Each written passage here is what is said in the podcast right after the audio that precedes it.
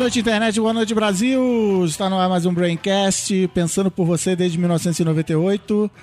Qual é o número desse Braincast, Saulo? Esse é o 79. 79, muito bem. Eu sou o Carlos Merigo.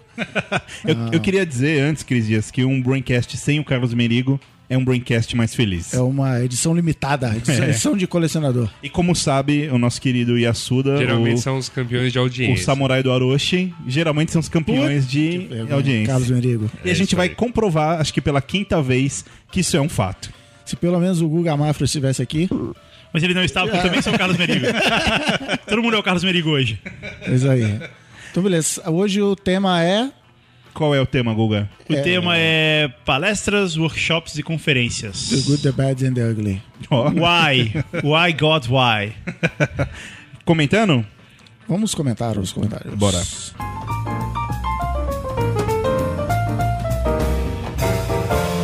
Comentando os comentários.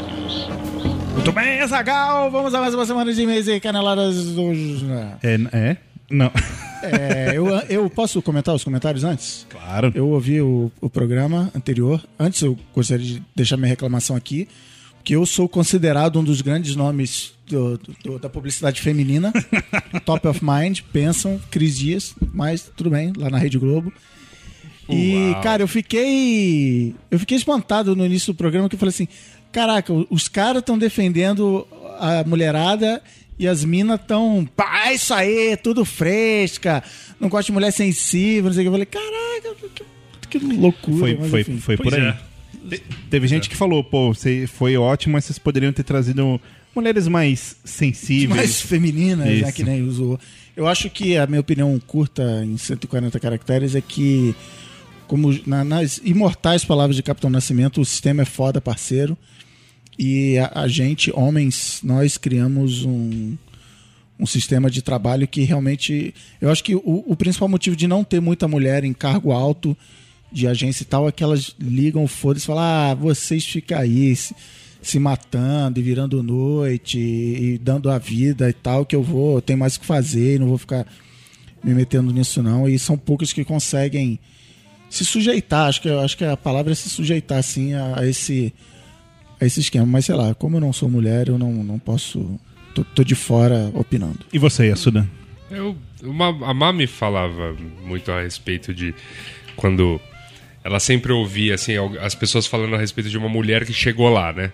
Então, sei lá, a Dilma, ou pegando qualquer outro exemplo menos político, uma presidente de uma, de uma empresa qualquer, a presidente Uma, da, uma da- presidente de uma empresa qualquer. Digo, é.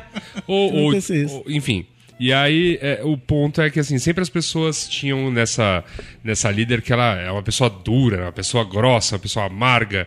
E, e, assim, é, cara, ela chegou até o, até o, o máximo que ela poderia chegar na carreira. Agora, se um homem que chegou lá tiver as mesmas características, você não vai falar que ele é duro, que ele é amargo, que ele é mal comido. É, e- e tem. entre outras. A mulher é muito cobrada por um, por um estereótipo, né? É, que... e tem sempre assim, você pega a Mari- Marissa Mayer, que tá aí, pô, re- ressuscitando o Yahoo, mas é sempre assim, ela é bonita e poderosa, sabe? Sempre vai pro. É. Ah, como ela consegue ser bonita e não sei o quê. Cara. Não, ela pô, tem que ouvir gracinha do. De... É o Roberto Justus é bonito Não, e poderoso.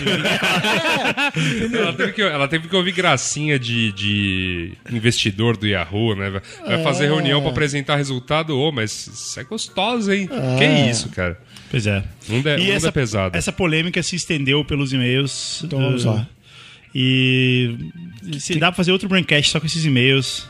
E va- vamos tentar não fazer isso. Vamos lá. O João Paulo Roseman. Roseman. é, ele. é, não mandou um monte de coisa. Ah, ele falou que ele é o trainee de catador de cocos em Honolulu. De um outro braincast aí. Olha aí. É, pois é. É, Achei muito bom o programa e é um assunto que deveria ser conversado de forma mais aberta. Sem querer fazer intriga, existe um ponto interessante que explica por que temos menos mulheres ocupando cargos re- gerenciais, como é explicado nessa matéria de 1989 de Ha- da Harvard Business Review. mulheres representam um investimento maior e de maior risco para a empresa. A- Antes de continuar o e-mail dele, que eu já vou falar. Eu já vou falar o, é seguinte: hoje em dia, é, 89, né? Hoje em dia, 20, 1989. é, 24 cara, tá anos depois. A maioria é, das pessoas estão ouvindo. depois do, do muro de. Berlim ter sido derrubado, É. por exemplo, ou da internet ter sido inven- inventada, por exemplo, só pequenas coisas que aconteceram nesse, nesse período. Não existe mais isso, sabe? Ele vai falar que eu vou terminar de ler o dele, mas ele fala um negócio de maternidade, coisa assim. Cara, na Europa, nos países desenvolvidos, países onde as coisas são mais sérias, homens e mulheres têm os mesmos direitos em relação à maternidade. Mesmo tempo de licença. é, às vezes é, é um tempo que eles têm que dividir entre eles, sabe? Tem dois anos, mas pode ser um ano e meio para mulher, meio para o homem, enfim. É, o fato é que homem e mulher têm igualdade nessa questão de maternidade e de ter filho. Então toda essa história de é, ter filhos, ah, mas a mulher ela tem um problema porque ela para a carreira para ter filho.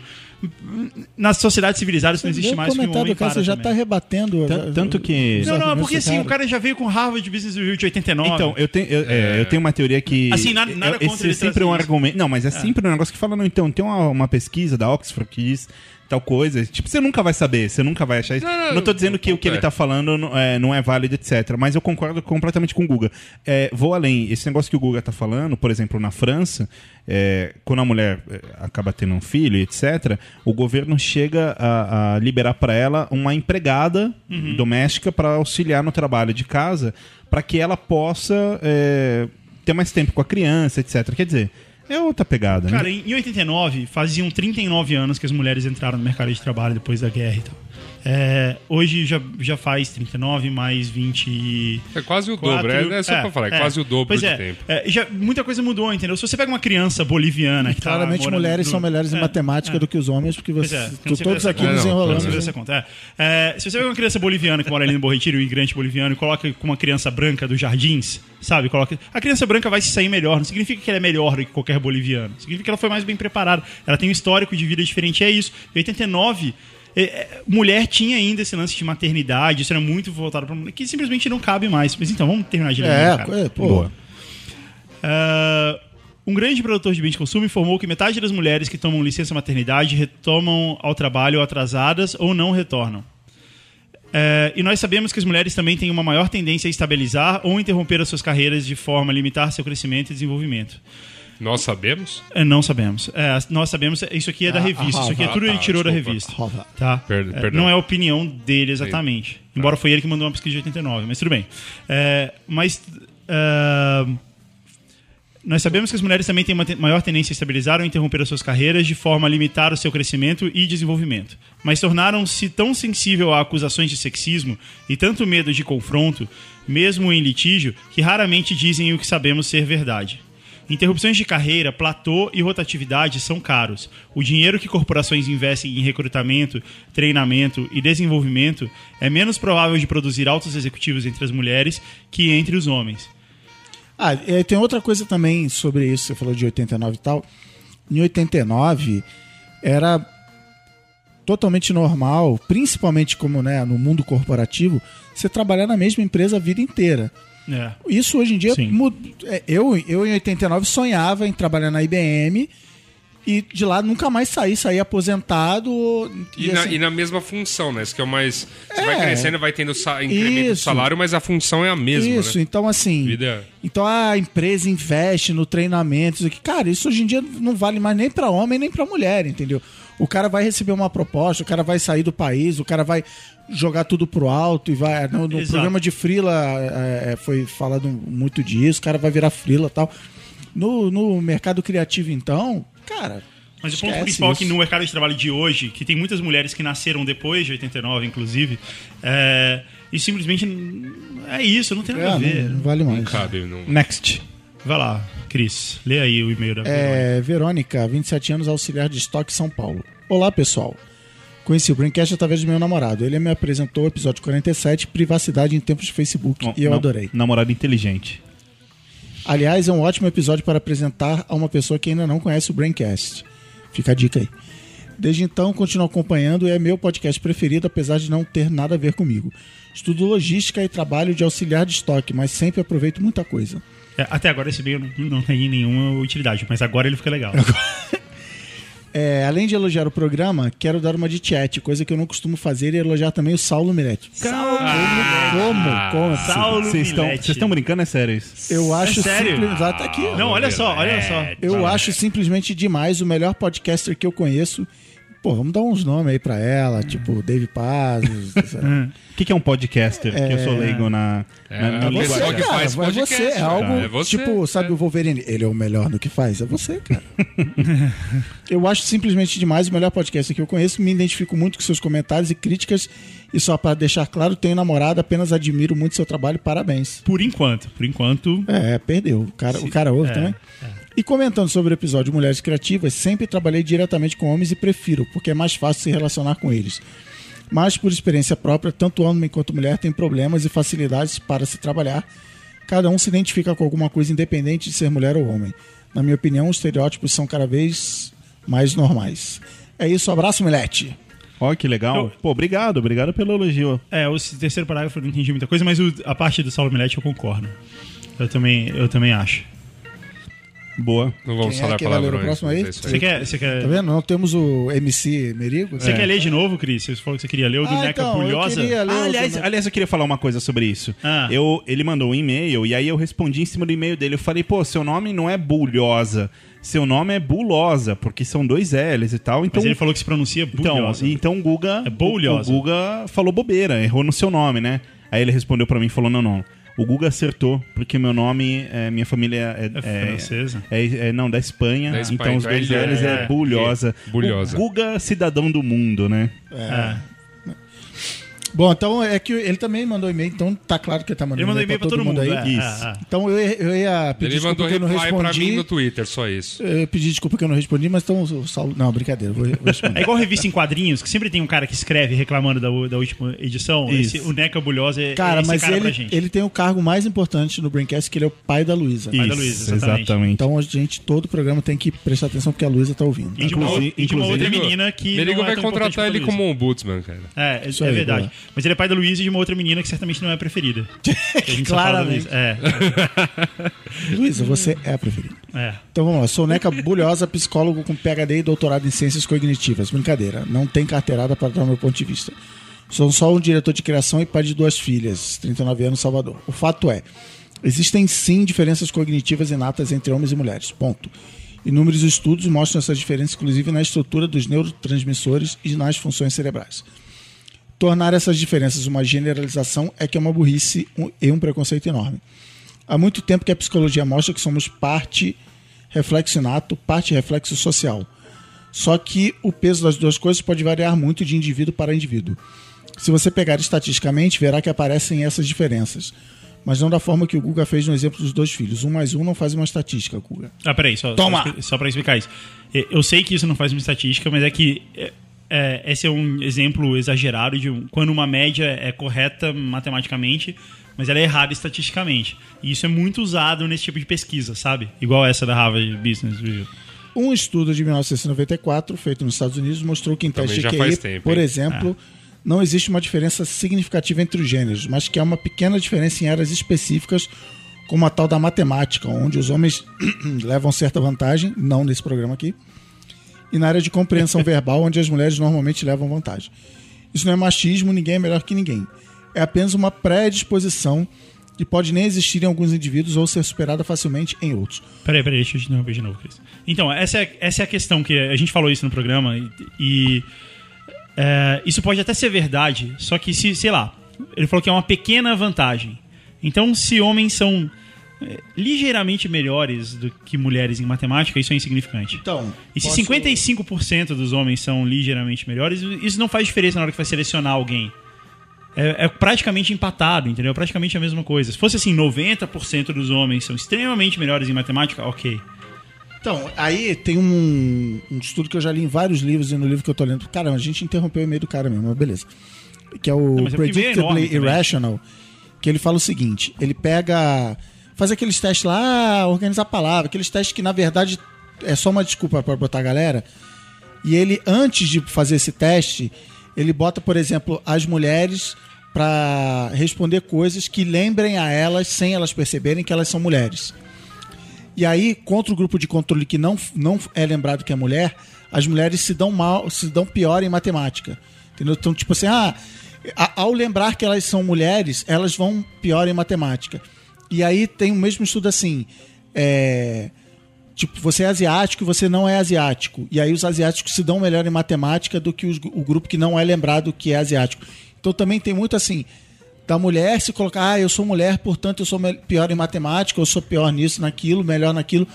E aí rola uma predisposição de, de ela mandar mal na- nu- numa tarefa ligada àquilo. Simplesmente porque a sociedade falou que ela tem que mandar Porque a mal. sociedade passou a vida inteira falando que ela, que ela não manda bem. em Eu, eu passo isso, às vezes eu vou pro parque correr e aí eu paro e caio no psicológico que eu falo, puxa, eu sou gordo. E eu não corro os 42 quilômetros que eu poderia num sábado ensolarado. Bom, onde, onde eu estava, homens e mulheres evoluíram habilidades mentais diferentes para se adaptar a seus papéis sociais. Mas isso foi diluindo ao longo das últimas centenas de milhares de anos, justamente pelas influências culturais e do meio. Mesmo assim, socialmente, continuamos a reforçar e muito esses papéis. Eu, que sou pai de duas filhas, descobri isso na prática na hora de comprar brinquedos, por exemplo. Meninos podem se tornar, de acordo com seus brinquedos, qualquer coisa: engenheiro, médico, piloto, cientista, etc. O mundo não tem limites para o menino. Meninas, por outro lado, só podem se tornar uma coisa: donas de casa. Além das bonecas, a oferta de brinquedos femininos se resume a ferro de passar, liquidificadores, casinhas, feirinhas, panelinhas, etc, etc. Nossa, que escroto isso. Eu, é, é verdade, eu tô assinando embaixo. Isso acaba alimentando esses padrões e dando menos liberdade criativa para os meninos. A minha filha já falou assim: não, mas isso é brincadeira de menino. Eu só não bati nela porque eu não bato na- nas minhas filhas. Tá maluca, vai fazer o que você quiser. Eu tive que escutar muitas críticas familiares quando eu dei um caminhão para minha filha quando ela tinha um ano, simplesmente porque ela pediu. Parecia que estava cometendo um crime. Para Certamente foi pra Luísa, né? Se fosse pra outra, ele não É, que é dar. a preferida. Eu falar, ô menina, Filha preferida. para terminar, falando do mercado de marketing e comunicação, eu acho realmente o ambiente criativo de agências um lugar muito agressivo e competitivo para a maioria das mulheres, não todas. Por isso é que elas acabam indo para outras áreas da agência e também para os departamentos de marketing das empresas, onde o ambiente é menos hostil. É verdade, tem muita, muita cliente. O ambiente é menos hostil. Parece bobagem falar isso, mas até uma TPM pode sim afetar algumas mulheres nesse meio que exige tanto da gente. Já vivi isso na pele, acreditem. Sem falar que, bem naquele momento da vida em que uma redatora ou diretora de arte ganha experiência suficiente para se tornar diretora de criação, vem um outro fator que complica a vida delas: filhos. Isso significa um afastamento de alguns meses e também menos flexibilidade para virar noites e perder finais de semana. Mas até isso também pode variar de indivíduo para indivíduo. É, o que, é, o que você falou, Guga, e o que eu falei, tipo, que a mulher vira e fala, cara, eu não vou me sujeitar. Só que, de novo, como lá fora, das 5 horas a galera vai embora da agência, não é essa, essa coisa brasileira maluca, tem mais mulheres, né? E, ah, é, inclusive eu queria dizer que o número, a estatística não foi do Instituto é, Amigo Ouvinte, foi do Instituto Minha Chefe, Minha Chefe que deu esse número.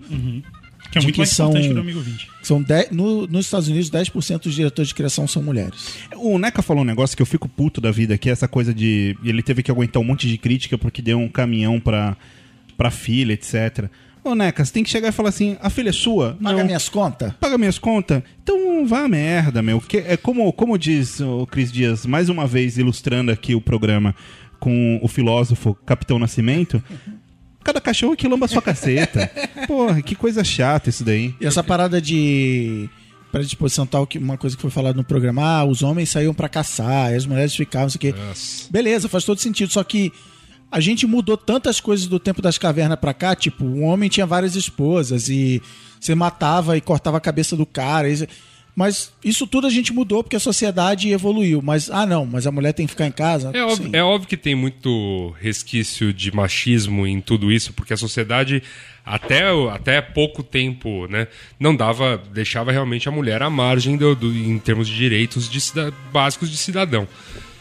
É, e tanto, né, e assim, a gente está discutindo isso hoje, pelo menos já com uma, com uma opinião mais positiva, mas ainda assistindo isso no mundo é. Claro, é. É ca- completo resquício, Sim, porque, cara, pra você ter ideia, a gente, a gente tá fazendo toda essa discussão aí, vocês fizeram um programa inteiro sobre isso, mais esse tempo que a Mais, gente. mais meio agora. mais meio agora, e é partindo do pressuposto de que as empresas são super eficientes ao contratar funcionários, né? Porque, pa- sabe, Ah, é. desculpa, né? Ah, é. Claro, claro.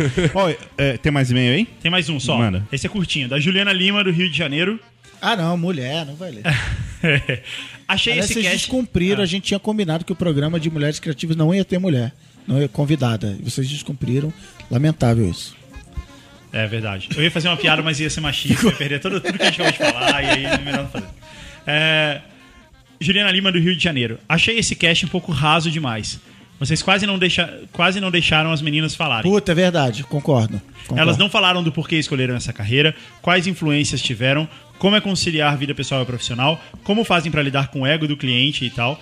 Enfim, acho que esse poderia ter sido um cast muito mais explorado. Eu, eu, eu concordo, mas ao mesmo tempo. A resposta dela. É, porque a resposta delas ia ser exatamente como a resposta de qualquer outra pessoa. É. Por que, que você escolheu trabalhar com, no mercado criativo? Ah, porque eu achava que eu, que eu ia me dar bem com isso.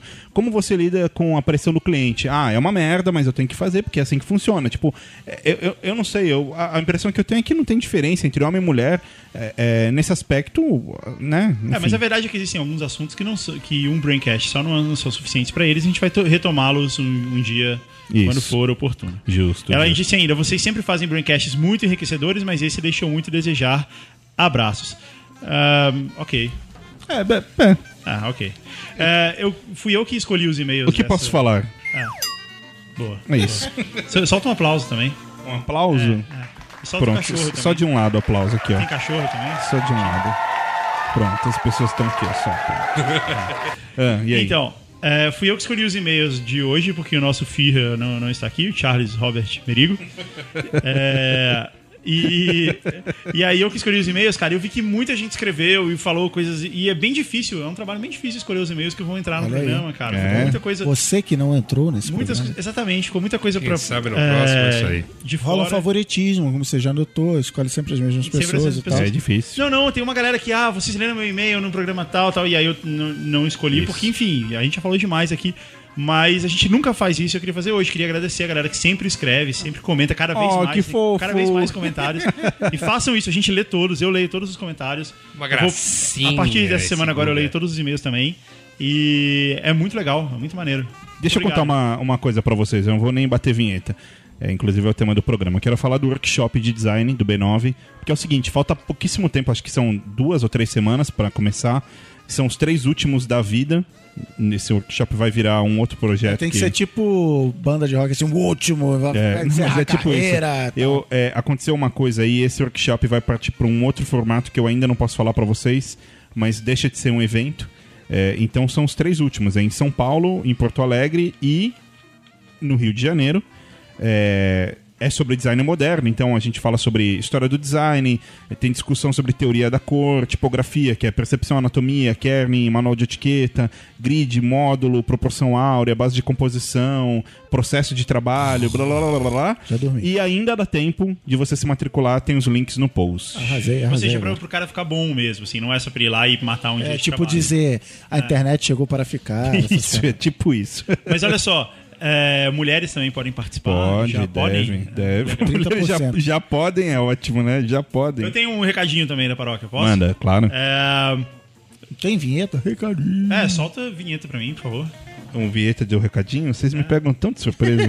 Recadinhos da paróquia. Agora sim. Então, é o seguinte, a gente já faz um tempo que algumas pessoas estão sabendo que eu e o pessoal do Jovem Nerd montamos uma network do YouTube. E uma network do YouTube é uma empresa que basicamente pode, pode produzir coisas e vender publicidade dentro dos canais, fazer merchandising dentro dos canais, coisa que o YouTube não faz ele mesmo. E o nome dessa network é Amazing Pixel e a gente tem alguns programas novos sendo produzidos, etc. E a gente já tem alguns canais também que fazem parte, como o Jacaré Banguela, o próprio Jovem Nerd. É, o Cozinha de Jack, a gente vai fazer um vai fazer um novo programa agora que é a Cozinha de Jack na Europa, o Jack Eurotrip. E vai ser só, ao Chegou invés de lá, ser hein? ele cozinhando e tal, vai ser ele na Europa mostrando cervejas e bebidas e Ah, petiscos. vida difícil. É uma vida muito, muito difícil. É o Amaury Júnior no YouTube. Tipo isso. É, é, é Chato, o- viu? Chato, chato. Pois é. E então a gente tem vários programas sendo produzidos, programas novos e tal, e é, uma- é um formato de publicidade bastante novo e tal, que existe muito pouco ainda no Brasil e coisa assim. E a gente vai começar a mostrar isso nas agências a partir dessa semana. A gente está começando agora, por isso que eu quis falar nesse, nesse programa.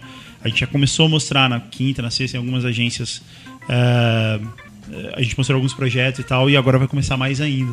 Então é isso. Anunciem na 20. você Ah, e o B9 quiser. vai fazer parte. A gente vai estar criando um programa também Eita, que- do B9 em vídeo no YouTube, finalmente. Guga, emite boleto contra você mesmo. Sim. então é isso, vamos pro programa?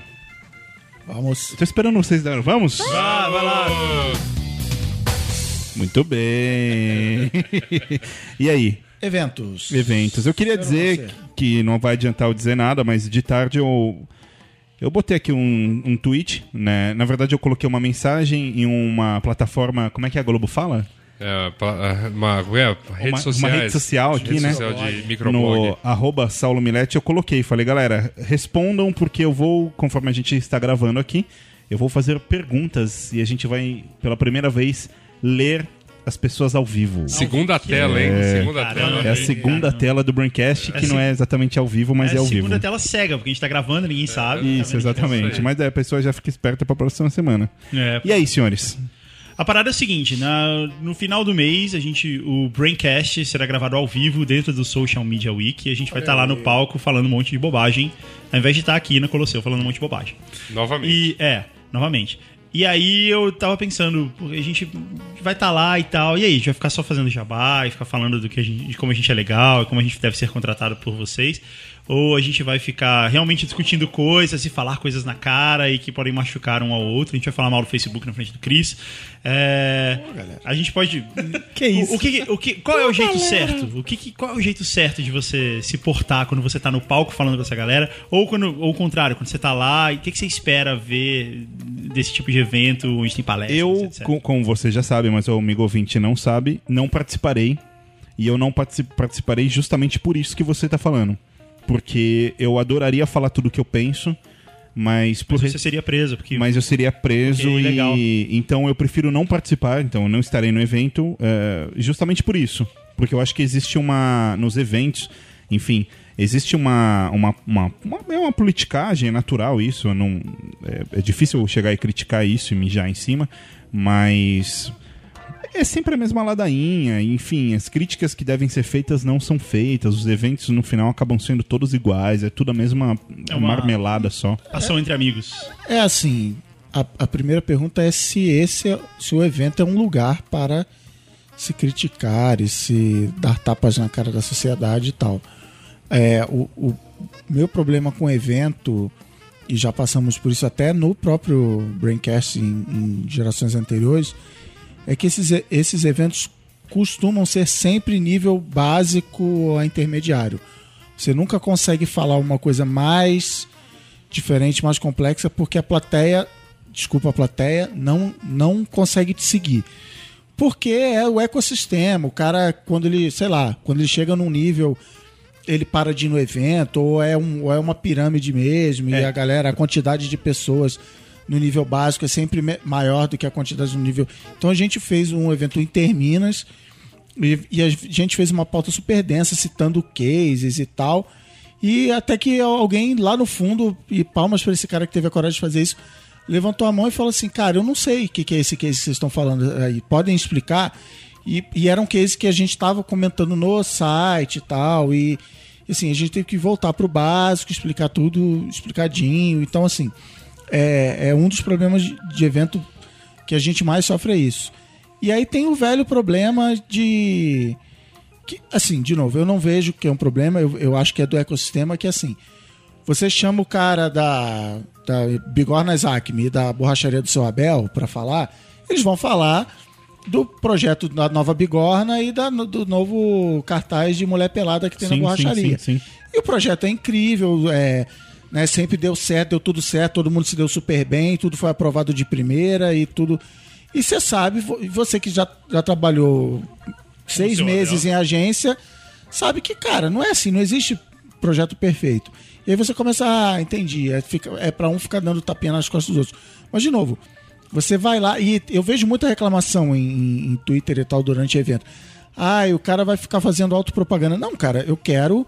E aí eu, eu, eu brinco, o Merigo sempre cita assim: Se eu tô vendo uma palestra do Tarantino, eu quero que ele me fale como é que ele fez o Django e o Pulp Fiction. Eu não quero que ele fale do filme do Shyamalan, entendeu? Sim. Ele vai falar do trabalho dele. É, É, Eu acho, eu adoro isso que você falou e eu acho legal você ter falado, ter esclarecido esse ponto para as pessoas não entenderem mal, que é não, não é que a plateia é abaixo, não, não, tem gente ultra capacitada, mas você sempre tem que nivelar por baixo para que as pessoas que não entendem é, entendam também. E é, eu fiz essa pergunta aqui que a gente está discutindo agora no Twitter, e, ó, o Robson tá falando exatamente isso. O Robson Fogaça ele falou: eu vejo excesso de exibição em cases e pouco foco nos caminhos e soluções. Vira só autopromoção.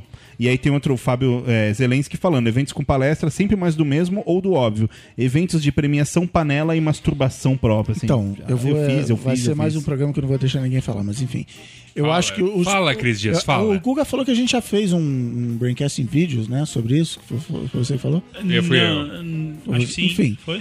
Eu, eu Eu, acho que eu já eu, comentei isso. sim. Que os eventos hoje eles têm um problema que não existia antigamente. Eu sou né, da época pré-internet. Então os eventos eram os lugares onde eu ia para ficar sabendo o que estava acontecendo no mundo. Fenasoft, essas paradas. Ia lá para entrar em contato com as coisas. Hoje em dia, você tem né, essa coisa. a, tudo no internet, a internet chegou para ficar e você você está informado das coisas. Então eu fui num evento já tem alguns anos aqui que tinha o Lawrence Lessig é, palestrando. Bom, primeiro, eu, eu acompanhava o blog do cara, então eu sabia todos os assuntos dele, e ele deu a mesma palestra que ele tinha dado no TED. Só que ele já estava fazendo a mesma palestra, sei lá, dois anos, e era uma palestra já muito melhor e muito mais mega ensaiada e tal. Mas assim, eu fiquei, caramba, qual o papel? O papel desse evento aqui é eu ver o, Lessig frente a frente. E eu tá com as pessoas aqui, comentar, você viu. Né? Então, assim, é meio ver o, o jogo no estádio de, de futebol, entendeu? Você tá ali naquele momento lindo, se abraçando, comemorando o gol e tal. Então os eventos hoje em dia estão tendo. Aí surge desconferência, campfire, não sei o quê, para tentar sair disso. Porque senão, cara, se eu vou ver o Braincast ao vivo, cara, pra que que eu vou me deslocar daqui até o. Como é que é? O MUBI, o MIS, lá onde vai ser o negócio. Cara, eu baixo o arquivo, ve- vejo deitado na minha cama. Então, assim, os eventos precisam encontrar. Então é se fosse um show, né? Assim, é, é network. Aí você tá lá, você vê os caras, você aperta, ô, Yasura, sou teu fã, sei lá, sei lá o que que é. Mas os eventos, desde o advento da internet, precisam estão precisando se reinventar por causa disso. Eu acho que tem um ciclo vicioso um pouco ruim, que é. Por exemplo, tem um evento que, que acontece lá em Nova York, que é um Mix IAB, que boa parte do mercado brasileiro vai. E esse evento é muito bem produzido pelo IAB americano, ele é muito bem feitinho, sabe? A agenda dele, tem, tem pessoas relevantes, é, existe um cuidado de não ser um jabá exagerado e etc. Só que tem o seguinte, é o que você falou: se o cara do Google vai lá no palco falar, ele vai falar do Google, ele vai falar do produto novo Ainda dele bem, e tal, né? e ele não vai falar mal do próprio produto. ele tem toda a propriedade E nem vai pra falar, de um falar. segredo do, do Google e etc. E aí tá lá na plateia o Yahoo, a Microsoft, o Facebook, todo mundo que é concorrente do Google eh, aplaudindo aquilo ali e que também daqui a um pouco vai subir no palco e vai falar a mesma coisa pro Google ver. Então, assim, no fim é um monte de concorrentes se encontrando, ninguém vai falar mal de si mesmo, ninguém vai- entregar Ninguém um vai. Revelar um segredo É, de, É. Então, assim, é, é mais pra você acompanhar e acaba sendo, ainda assim, acaba sendo relevante porque você acaba acompanhando pra onde que estão indo essas empresas que são as líderes de mercado e tal todo ano. Mas, Guga, uma trucada que eu quero te dar. Uma vez você comentou comigo sobre esse evento e você mesmo fez uma crítica que eu achei muito legal. Você me disse que, que se existia uma diferença muito grande entre esse evento e a maior parte dos eventos que você vê aqui no Brasil, é que aqui no Brasil rola isso que o Chris falou, da coisa do, do, do network, de oh, Yasuda, ô fulano, tá, tá, tá. Mas aqui vira muito oba-oba, um monte de amigo dando risada e, e tomando Coca-Cola de graça. E, e que lá as pessoas vão realmente pra trabalhar, assim, que o foco é, é business do Cara, começo ao fim. Eu, eu, vou, eu vou eu vou já cortar o Google aqui. O evento que eu acho mais incrível que tem hoje, dos que eu vou, é o South by Southwest. O South by Southwest você vai encontrar pessoas do qual eu, eu faço parte do grupo que só vão lá para ver palestra. E é tipo todo um game plan. Eu vou sair daqui, vou para lá, vou correr, não sei o que, sei lá. Vou chegar no hotel exausto, vou dormir e no dia seguinte vou repetir isso. E você tem um- uma outra galera que fala assim: esquece palestra, o South by Southwest existe para você ir no bar, conhecer gente, trocar cartão e fechar negócio e tal. Então, assim, tem as duas coisas. Tá? É, o South by Southwest eu acho, eu acho incrível porque tem cin- literalmente 50 palestras acontecendo ao mesmo tempo. você escolhe, uma tá ruim, você sai, vai para outra. E o que eu sempre falo é o seguinte: o que vale não é a, a palestra, tem sempre a palestra que te marcou mais, mas é o encadeamento de ideia que você vai fazer, saindo de uma palestra para outra, você tentar fazer com que aquilo faça um sentido único e a interpretação que só você vai conseguir ter daquilo, porque só você seguiu aquela sequência de palestras. Mas responde aí, Igor. É, isso aí que, isso aí que o Saulo falou, eu falei mesmo. E de fato você percebe. é, nos Estados Unidos você percebe que tem uma, uma diferença de approach em relação a isso, em relação ao que a gente está acostumado aqui, muito talvez por cultura, pela maneira com- como as pessoas lidam com as coisas. Agora, o fato é que lá é muito bem produzido e é produzido para ser muito dinâmico. Então, todas as palestras têm 45 minutos. Tem um cara que é um muito bom, ele é um mestre de cerimônias lá, eu não sei qual é o nome dele, mas ele é muito bom em manter a galera presa e sentada no lugar, esperando para vir a próxima palestra e tal, e para fazer as perguntas, e as perguntas serem relevantes, sem o programa, sem o, o a palestra começar a ficar sacal, sabe? Se, Putz, vou embora daqui, só tem um monte de gente falando e tal. É, é, e ele tem um, um negócio que é parecido com isso aí que você falou, do South by Southwest, que é, ele tem uma palestra inicial, tá todo mundo lá assistindo, e aí depois, na parte da tarde, ele se divide em vários workshops. E esses workshops são é, patrocinados, eles são pro- promovidos por, por empresas. Então tem um workshop de e-mail marketing. E óbvio que quem está ali falando de e-mail marketing é uma empresa de e-mail marketing, e no fim ela está falando um pouco sobre o negócio dela. Mas é uma oportunidade de você. é, e aí esses workshops eles são todos ao mesmo tempo, são em salas pequenininhas, cabem 10, 15 pessoas. É uma oportunidade de você conhecer muitos modelos de negócio e muitas coisas, muitas soluções do, da- do mercado ao mesmo tempo. Se você tem que escolher também, não dá pra fazer todos ao mesmo tempo e tal. Acaba parecendo acaba sendo um pouco mais sério, mais dinâmico, mais voltado pro trabalho, menos voltado pro oba-oba, etc. Mas o network tem muito e é engraçado que nos Estados Unidos o networking é, muito fei- é feito muito mais na cara. O cara chega pra você e fala: "O que que você faz? Por É, que, que você é. tá aqui? Legal, eu faço isso, vamos trocar cartão, tchau." É isso Assim, ele- o cara não finge que ele tá tentando ser seu amigo, ele tá tentando te conhecer pra um possível É, um, negócio só. é, é bem, é bem aceito, né? Aqui a gente fica, não sei. Se a gente fizesse um negócio desse aqui no Brasil, as pessoas ficam meio, ah, eu vou chegar, aquele Ah, cara que tá eu nem interesse. conheço, não É. sei o que lá. Parece que é interesseiro, né? A gente, É, se, não, se eu e chegar lá pra é- você só falando de negócio, parece que eu tô sendo interesseiro. E lá, né? e lá é isso mesmo, cara. O cara, ah, oi, tudo bom que você faz? Ah, meu cartão aqui. Não, E beleza, tudo bem, próximo. e tudo bem, porque é negócio, é, é fazer isso, dinheiro. mas Tá livre, né? Exato. Você Mas- quer fazer dinheiro? Eu também. Vamos fazer juntos. Ponto final. É isso, negócio. Exato, mas tem muito oba-oba e tem muito jabá também. Tem. E. Mas assim, quando você fala, ah, é tudo autopromoção e tal, você está insultando a sua própria inteligência. Você é capaz de olhar e falar assim, cara, isso é, isso é bullshit, eu vou ignorar essa. Ah, isso aí que ele falou me é útil. Entendeu? Então, assim, e uma coisa que eu, que eu vi no, no, no South by Southwest conversando com os brasileiros lá, uma das palestras que eu achei mais legais, que era um painel do da PepsiCo, falando sobre crowdsourcing e tal. É, aí o cara levantou e falou: Ah, não, não falou nada. Porque as pessoas vão muito e- nos eventos que- querendo já o peixe, entendeu? Ah, não, ó, vocês vão seguir isso aqui, instala esse software, segue esse roteirinho. Não, cara, o cara foi dando isso, ah, a gente pensou nisso, aí, aí ele, ele arruma um jeito delicado de dizer que não deu certo, fala, né, aprendemos muito e tal. E você vai tirando daquilo e você vai juntando. Mas a galera vai muito em evento querendo peixe. Já, não, mas vem cá, o que, que eu faço? Eu boto foto de gatinho ou foto de cachorrinho para meu post bombar. Então, assim, cara, você tem que, você tem que espremer a pedra para tirar uma água de dentro, ou a laranja para tirar um suco. É, é, eu tenho a, a impressão, assim, eu já frequentei bem mais eventos, bem da. de- Desde de 1900 e bolinha, 1990 e bolinha, quando começou os eventos de. de. de internet, né? Era o boom da internet e tal. É, eu Prêmio- ia em todos. Prêmio IBEST. É, cara, eu aí? ia em todos os. fui, fui em Prêmio Best. Eu fui em, assim, eu ia em todos os eventos possíveis e imagináveis. É, até que chegou uma hora que eu, que eu entrei na síndrome de, de, de déjà vu, assim. Porque. Assim, cara, eram pessoas que eu admirava e admiro profissionalmente, assim. Mas era sempre a mesma pessoa, o mesmo papo, a mesma coisa. Então, por exemplo, na década de 90, e eu, eu tenho certeza que isso deve continuar até hoje, o Luli, que é um. O, Yasuda o conhece, etc. Cara, todo evento era o Luli. Assim, a, a palestra principal, Luli. Palestra principal, Luli. Palestra principal, Luli. Palestra principal, Luli. Eu, teve uma hora que eu parei de ir. Eu falei, não, tá bom, chega. É, porque aí rola os. As bolas, sei lá, ah, foi legal, eu fui no evento, tinha uma palestra do Lula, era, legal, então vou chamar. E tem. é, você acaba, enfim, formando um, um ecossistema de, de. Porque assim, a galera, ou você tem o cara que tá lá para promover a empresa ou o cara que, que é palestrante profissional. Mesmo Sim, que ele não sim, cobre sim, nada, ele tá lá para se promover. Então não tem esse ah, palestra. Cara, em qualquer país do mundo, cara, o cara vai lá, dá o ponto de vista dele. Olá, estou aqui para dar o meu ponto de vista sobre isso. Que, olha só que incrível, tem muito a ver com o produto que eu vendo e que paga o meu salário. Porque se você trabalha numa empresa que você não acredita, cara, tipo, muda de emprego, sabe? É, é, você, você tá, tá agredindo a você e, e, e a seu chefe. Então, assim, cara, eu, eu entro na palestra, teve a palestra do cara do Evernote no, no South by Southwest.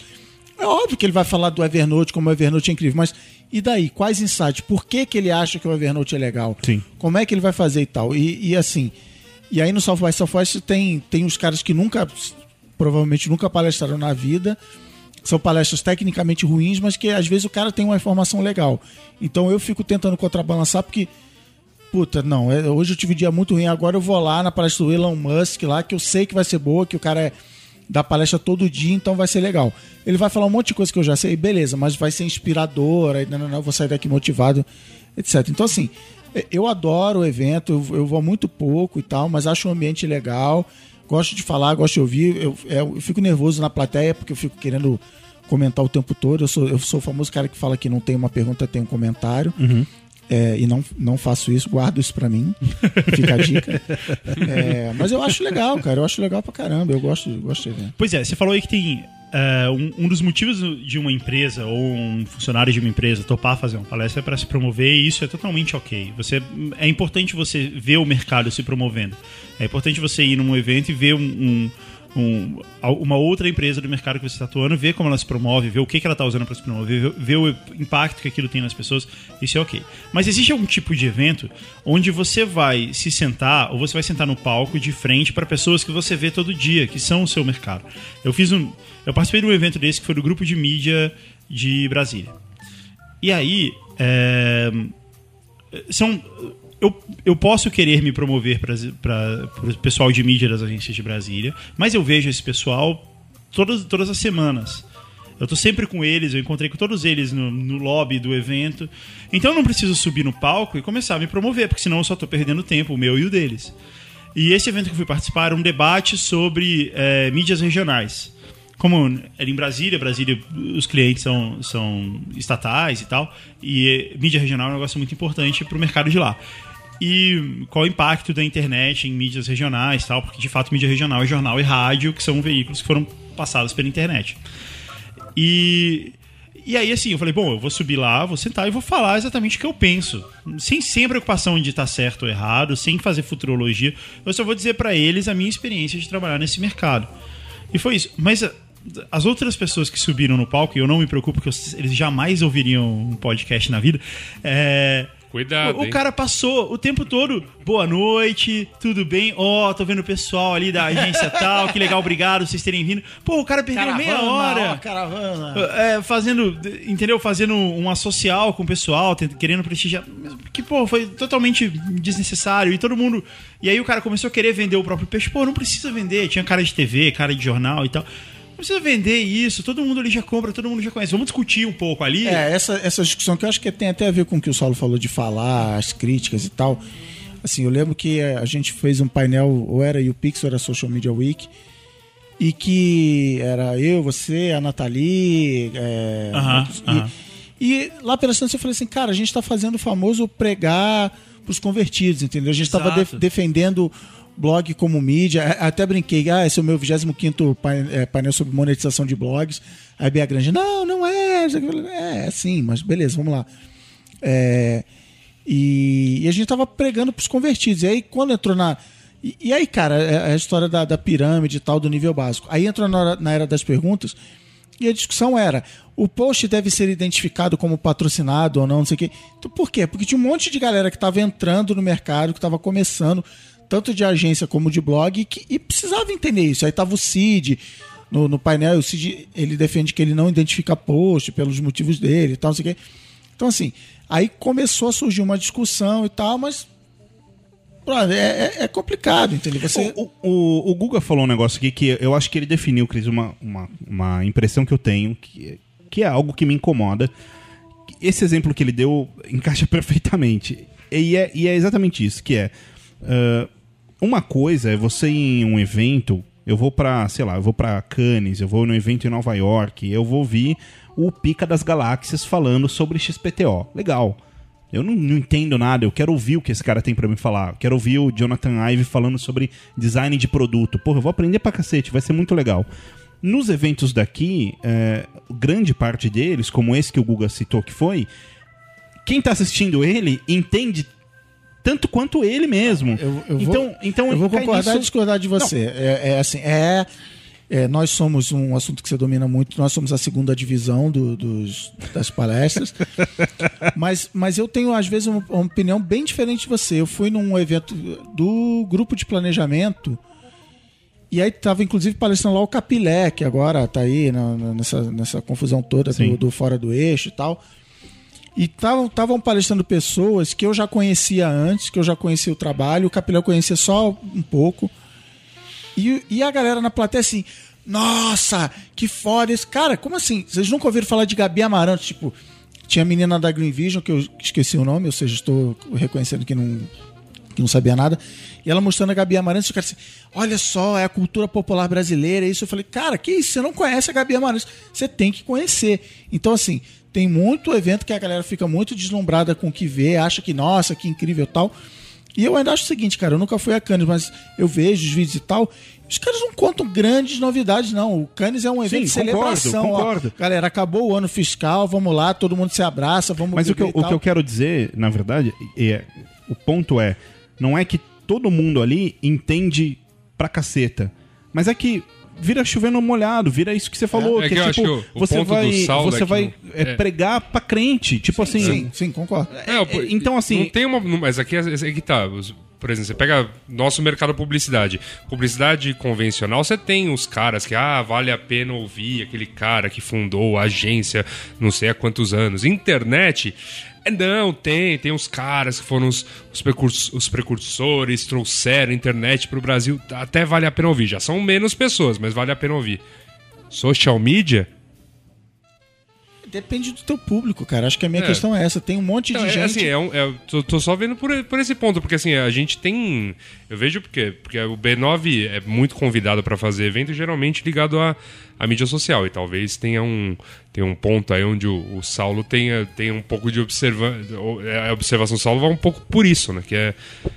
é, sim, a gente, as, as pessoas estão se repetindo demais nesses eventos.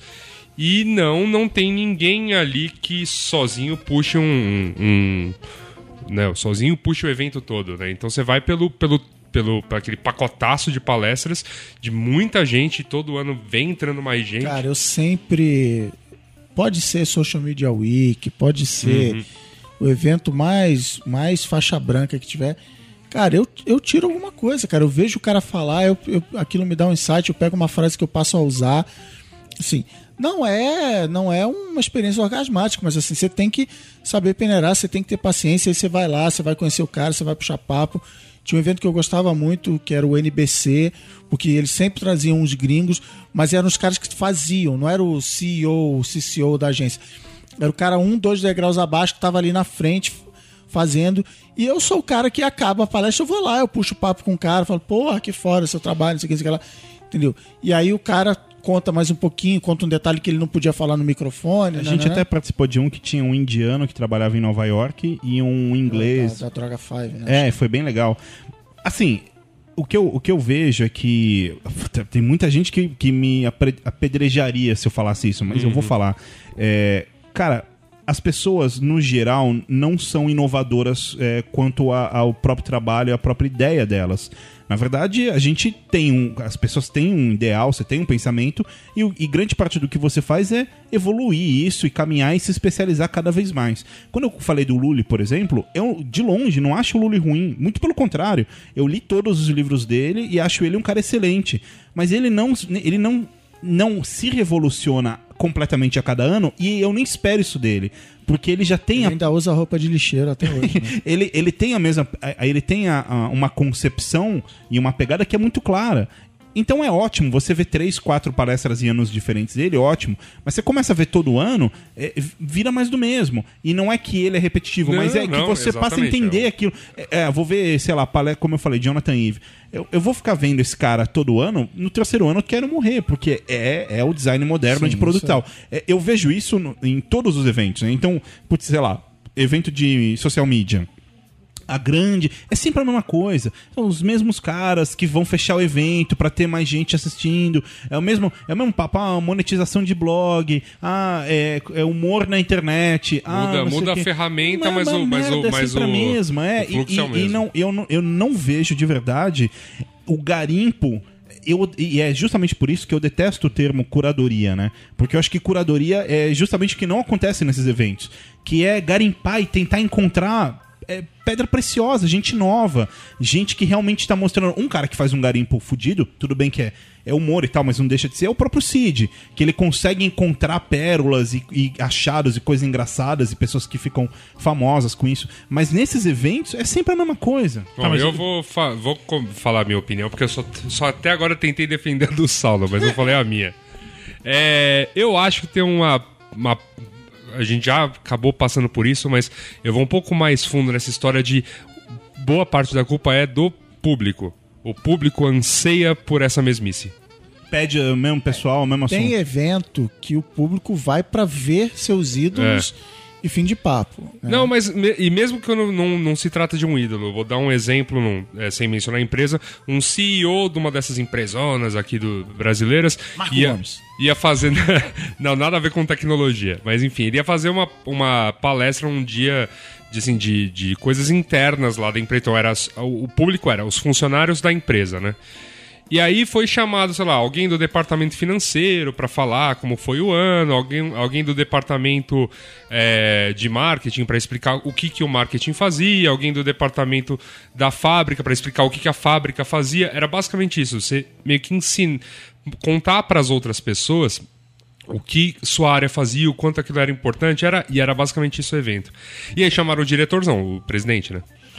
E aí, obviamente, em vez ele falar o que, que o presidente fazia, ele deu uma daquelas palestras de você pode, você consegue, vocês são foda. Desculpa, né, cabulhosa. Mas enfim, é. Não, foda pode Flórida, falar. Flórida. Flórida, então. Deu essa, sabe, uma, de- dessa coisa bem autoajuda, Morfeu bem. em Zion. É. E quando acabou o evento, né? eh, as pessoas tinham assim. Ah, quais palestras você gostou? Ah, olha, eu gostei e tal, bacana saber o que o marketing faz, mas a do, do presidente, meu Deus, explodiu cabeças. É isso. E o cara foi o que falou a mesma É coisa. isso. É, Você tem que. E aí eu tenho, a minha palestra padrão é, é em cima desse roteiro que você tem que ter frases curtas, que o cara lembre, que o cara consiga twittar, que o cara não sei o que, não sei o que. Aí eu fui ao extremo e fiz minha palestra toda em cima disso. Porque o cara fica, olha, incrível, eu tirei tantas coisas importantes e tal. E, e, e numa, numa das vezes que eu, que eu apresentei isso, numa faculdade, um cara, um aluno veio no final falar assim: Cara, eu gostei muito da sua palestra porque você contou as coisas que não deram certo. Você contou as paradas erradas. Eu falei, eu falei caramba, falei demais. Vou, vou, vai- vai- vou me dar mal nessa história, porque eu contei as partes que não deram certo. Porque assim, no fim das contas, cara, você não pode dizer, ah, porque aí o cliente mudou de ideia no meio do caminho, eu tive que virar à noite assim. É o mercado, cara. Você não pode fazer isso. Você só tem que contar as partes que deram certo. É, é, que, é que assim, o... isso acontece muito, né? A gente vê os caras, ah, então, aqui a gente pegou esse case, a gente não sabia exatamente o que fazer e a gente teve uma ideia brilhante. E essa foi a ideia brilhante. E depois nesse case a gente teve outra ideia brilhante. E essa foi a ideia brilhante. Como assim, cara? Você nu- nunca erra e tal. Mas é, isso, isso ah, muitas vezes não é, é, como a gente falou, se o cara tá lá falando dele mesmo, é, pro cara não é interessante mostrar os erros, né? É. Mesmo que ele tenha aprendido com isso. Mas você falou aí de esses eventos são todos iguais e coisa assim e tal, mas o fato é que de- dentro do- das nossas experiências já trocadas aqui, fica claro que tem eventos bons e tem eventos ruins. Sim, eu fui eu- em eventos bons, eu acho o Mix eu IAB que, que, que tem lá nos Estados Unidos é muito bom, foi legal. O IAB do Brasil fez um evento que foi, foi bacana, tem muito a melhorar, mas foi bacana, é, sei lá, faz um mês atrás. É, foi o primeiro evento deles nesse sentido e, e- e foi bem bom, assim. E deu pra ver que eles deram uma contida na história do jabá, do network excessivo, e tipo, não, vamos, beleza, vamos fazer isso, mas vamos discutir um pouco de assunto também, vamos, vamos tentar é, criar insight, coisa assim. É, foi muito bem feito. E É, e agora, tem eventos. Eu fiz um. Eu participei de um. Eu estive no palco de um evento. é, na- no ano passado. Que eu pensei, cara, o que, que eu estou fazendo aqui? Pra que, que serve? Qual é o ponto desse evento? Porque, obviamente, aquilo ali era só um. é, Era, era só movimentar a economia, sabe? Ó, vamos fazer assim: todo mundo vem aqui, paga uma grana, todo mundo vem aqui, passa o dia, todo mundo vai embora e beleza. E Valeu, tomaram café, trocaram os cartões. O Porque, Social assim, Media teve- Week teve, não sei se vai ter nesse agora. Tinha um formato que era legal, que era nas salas, lá em cima do MIS, que era um, era um grupo bem menor. E aí era, era uma conversa, era um papo. Eu sempre. Esses, esses formatos são os melhores, só que eles não são escaláveis. Você não consegue botar 200 É. pessoas para bater um papo. Então eles iam dividindo em várias salinhas e tal. Não, e o cara, e se pra você trazer um cara, um palestrante, vai chamar a gente, esse cara não quer falar pra cinco pessoas. É, é. Então, mas eu- o último que eu fui era com o Fat Five, cara. Então, assim, são os caras que são, tipo, sócio da Loduca. O que que é dono Fat da- Five? É o. São os cinco gordinhos do Twitter. O, Arroba o Neto, Ken, o arroba Ken Neto, Fujioka, Ken Cinco gordinhos do Twitter é a gente. Patrícia Lamiral. O Jampa e, E aí o. eles têm um negócio chamado Fat Não, é, Isso. um- é um- na verdade um grupo de pôquer e que aí foram, da, foram quando começaram a dar palestra chamaram de Fat Entendi. Five. Era uma palestra de poker. Mas assim, são caras. Vai. São, pô, um é só- dois sócios de agência, diretor e tal. Então, assim, eles poderiam, eles poderiam fazer, não, quero o palco principal.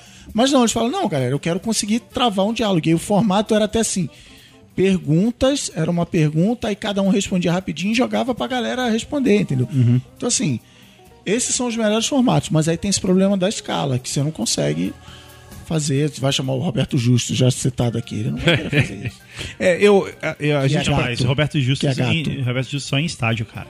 eu- esse negócio do Google, você falou Até, por- não, até porque não tem segurança o suficiente pra permitir que ele fale numa sala pra 10 pessoas. Você É, falou, verdade. Guga, sobre eventos bons e eventos ruins, e eu queria citar um evento aqui que foi, acho que o evento que eu mais gostei de participar até hoje foi esse ano, foi com o Yasuda e foi com o Merigo, que foi o Curitiba Social Media.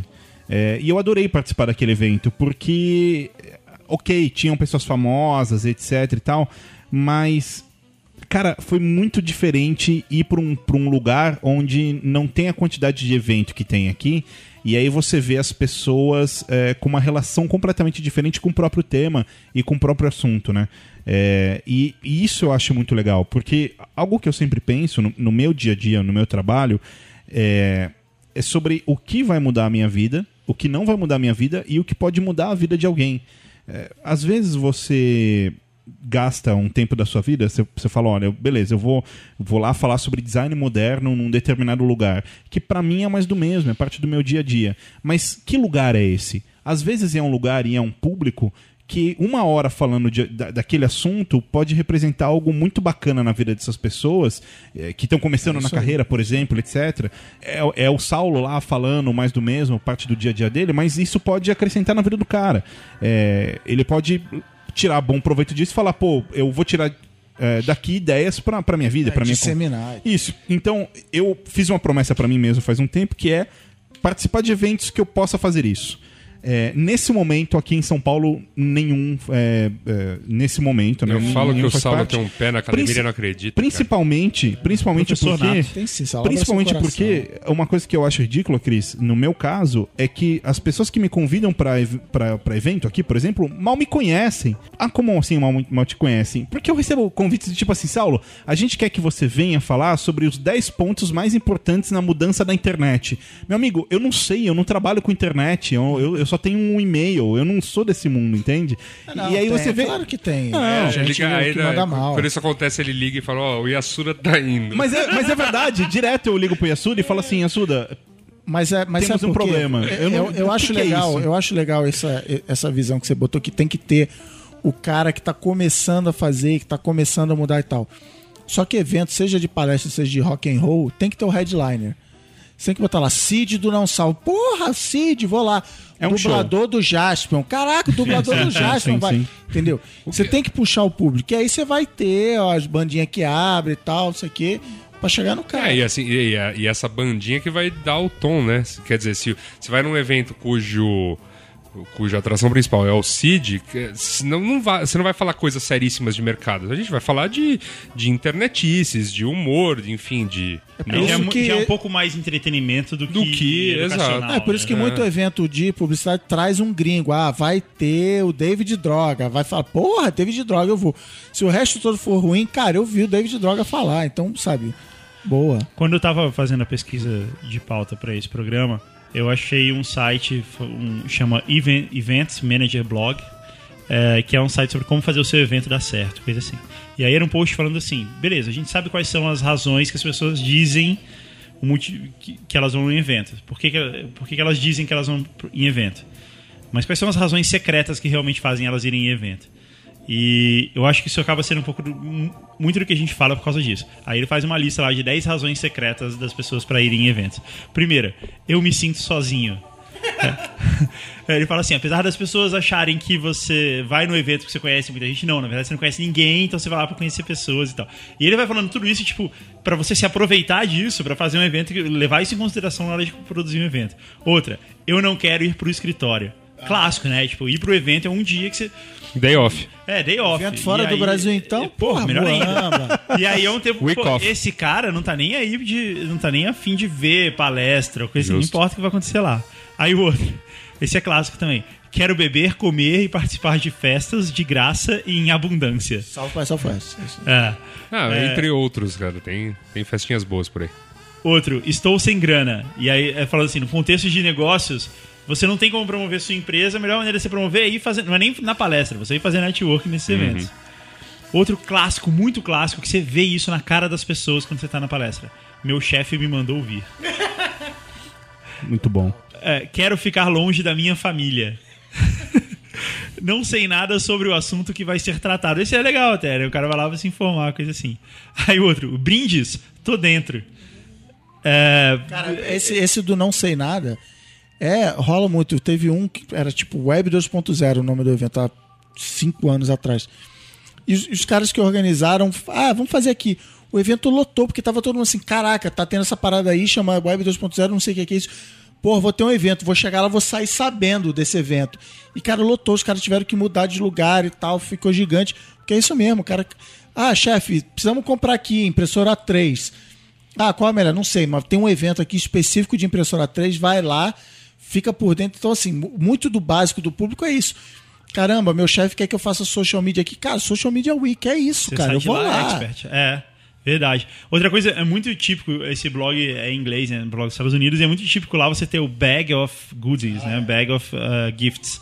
Que é uma sacola com- todos os nomes, os patrocinadores e tal, e um monte de presente. Ao invés de eles ficarem distribuindo pra você, vem tudo dentro da sacola e eles te entregam na, na- na entrada. É, mais e é bem, prático, não, e é bem né? legal mesmo. É bem Os melhor. brindes são maneiros. E- Ah, olha, eu vou, não vou, não vou falar que os últimos brindes que a gente recebeu, por exemplo, no, no evento lá do Paraná foram muito bons, cara. Eu trouxe cerveja, trouxe.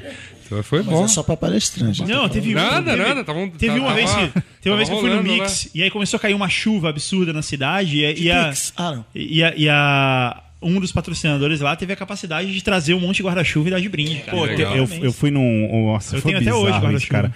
É um HSM de 2010, eu fui assistir o Philip Kotler. E, e aí estavam distribuindo cerveja de graça no evento. Vai vendo. Aí. A galera cara, entrou pra ver o Cota. Eu- Meu, e aí a porta tio- tava fechada pra ver ele, né? E aí um cara, eu tava bem na frente, e um cara chapadaço veio do meu lado, falou: Eu vou entrar. Eu falei, ó, a porta tá fechada. Ah, toma seu cu, filha da puta, você é um filho da puta. E eu, meu Deus, o cara assim, de, de, de, Desculpa, Luiz. e de gravatinha. De agente- Isso, não, não, Não, não, profissional. nada, é, é- isso, é, marqueteiro. cliente. E aí eu falando, nossa, galera. Não, o- open bar, nego Não, não, isso, é, não dá, cara. Open bar em evento, a não ser que seja a Dizem que Vanity três, Fair. três frases mudam a vida do homem, né? Eu te amo, estou grávida e é open bar. É, pois é. Se fosse na Erótica Fera um open bar, você ainda aceita, Ah, né? Nos Estados Unidos, o open bar tem hora pra acabar, ó. É open bar das 6 às 7. Aí, É, tipo, o evento é, acaba, isso. acende a luz, tá todo mundo embora. Isso, exatamente. É. Eu tô sentindo que a pauta esfriou e que agora é hora de acabar o programa. Cara, Vocês querem fazer uma consideração final? Eu só Não, tenho mais uma Você coisa. chegou ao fim da lista aí? Eu tinha mais dois, mas esses oito eram os Eu engraçados. só tenho uma coisa a falar que a gente acabou tocando pouco, que é quando o palestrante erra, assim, é, é por, por algum por, por desconsiderar o público, por desconsiderar o evento onde ele estava indo e ele simplesmente. Eu já passei por uns eventos, vou dar um, vou, vou aqui falar. É, teve um evento que eu fui da, da- há muito tempo na Microsoft, que era uma das tentativas na época de talvez deixar mais popular para a comunidade desenvolvedora as plataformas tipo Silverlight, uma parada assim. E, e aí um dos painéis lá para então o grosso do público era desenvolvedores. Aí você pergunta o que, que o Luiz e a Sura estavam fazendo lá? Não sei, beleza. Mas enfim, eu- deu pra ver que o grosso do público era desenvolvedor. E aí ia ter um painel com algumas agências de publicidade. E aí chamaram enfim, não vou falar quem eram todas as pessoas, mas uma delas a gente conhece bem, que é o André Passamani. E aí tava lá, e aí antes de começar, tava, tava eu lá falando com o Passa tal, e ele falou: não, não, que chamaram aqui a gente tal, pra dar uma apresentada nas coisas, pra, sei lá, mostrar que as agências, como as agências pensam para pros, né, pros desenvolvedores. Falei, pô, legal isso, né? Tipo, mostrar um pouquinho do mundo tal. E vocês, né, a Colmeia na época tinham. Tava naquele começo hiper fervilhante, uns cases diferentões. Falei, ah, cara, apresenta aí, né? E aí começou o evento, só que a pessoa que falou na frente dele. e eu, que o Passa é ouvinte do Braincast, né? não, eu, eu não vou falar um, eu não- mas, eu tô, mas eu tô mencionando. Aliás, um abraço. Um abraço pro Passamani. Cara, eu não- é, é assim, eu não vou. Não tô, aqui, não tô falando mal dele, tô falando. É que a pessoa justamente que eu não quero mencionar, que falou antes dele, é, começou uma coisa assim, uma apresentação publicitária, sabe? A- a- aquela pegada que a gente tá super acostumado. Os cases que a gente fez e revolucionando, não sei o que lá. E assim, nitidamente, os caras. E aí, que- tipo, que isso? É, não, tá, não entendi. Tá tudo isso pra. Como que é? Vender sabonete? Tá, sabe? Que, que isso muda né, a vida das pessoas? Aquele, sabe, tinha uma interrogação grande ar. E eu me lembro que Twitter naquela época tava bem no começo, mas esses, esses caras que já usavam, todo mundo meio que se seguia. Eu tuitei alguma coisa do tipo, nossa, cara, assim. A mina errou feio na escolha do, do que No- falar. No, do... no já histórico Intercom de 2007, onde o Twitter É. chegou para ficar, tinha uma palestra de um cara da Oracle falando sobre banco de dados. Para um monte de comunicólogo e programador de PHP, que né, não, a resiliência dos dados, não sei o que, não sei o que lá. E aí, cara, foi, foi ali que eu vi, cara, Twitter é. Chegou, é isso aí. Esse Que é todo mundo Twitter. saiu Que to- alguém tweetou assim: se, se todo mundo levantar, eu levanto e vou, e vou embora. Tal. E a galera organizou um- um- uma debandada ali no Twitter na hora e metade da sala levantou e foi embora. Demais. Não, mas, mas, foi e a é, às Ah, vezes. Só pra terminar a história, pro Passa não ficar triste pra mim, aqui, comigo aqui, é o seguinte, aí, sei lá, eu tuitei alguma coisa tipo, "Ô, vocês estão pegando pesado, aí tadinho, meu. Não sei se ele leu, não sei se ele achou que o tempo estourou, eu, eu me senti muito culpado depois, de qualquer maneira, que o cara que tinha mais coisas pra falar, que era ele, ele entrou e juro. Foi assim, cara, olha, meu nome é André Passamani, essa aqui é a Colmeia, vocês entram no nosso site, dá uma olhada nos nossos trabalhos, que tem algumas coisas legais, e falou aí, valeu. Falei, não, cara, não, você é o único cara que tem alguma coisa pra acrescentar aqui, pô. É, Eu acho importante quando o, o cara que vai palestrar ou qualquer coisa do tipo saber falar não também, né? Porque algo que aconteceu comigo, é, eu fui informado que eu participaria de um evento. Fizeram, "Ó, então a gente quer que você participe. Ah, legal, tá bom, eu vou. E aí definiram um tema por mim, que era o Saulo vai falar sobre infobesidade. E aí eu saí desesperado falando, Yasuda, que porra é essa, velho? Eu sou gordo e vou falar sobre o meu problema, é isso? É, é tiroide? O que, que é infobesidade? Não fazia a menor ideia. Aí o Yasuda, mais uma vez, me salvou. Ah, mas, depois- ele, ele pagou, ele foi lá na ECA comigo, a gente ficou lá falando umas elas sobre. Foi legal aquele formato também, vai. Foi, foi excelente, foi Pô, a excelente. galerinha queria ouvir umas histórias, a gente foi lá contar história, não foi lá falar. É, e também é, fica a dica também: evento que não tem transmissão ao vivo, não é gravado, tem um bloqueador de que não pode twittar, botar no Face, botar no Google Plus nem nada. O, o palestrante se sente mais à vontade de falar as besteiras. E até o cara falar, ó, galera, eu quero falar E com aqui, open fica bar, né, aqui, talvez. com open bar, que eu falar aqui, fica aqui e tal. E aí, quanto menor o evento, numa cidade ou numa universidade que você sabe que não vai sair dali, é, acaba sendo mais legal. Eu, eu tendo a concordar com isso. É isso, senhores. É isso aí. Vamos criar o nosso próprio evento.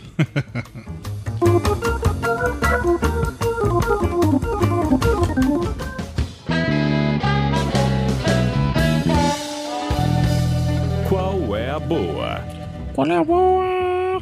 Pode ser um evento sem o Merigo?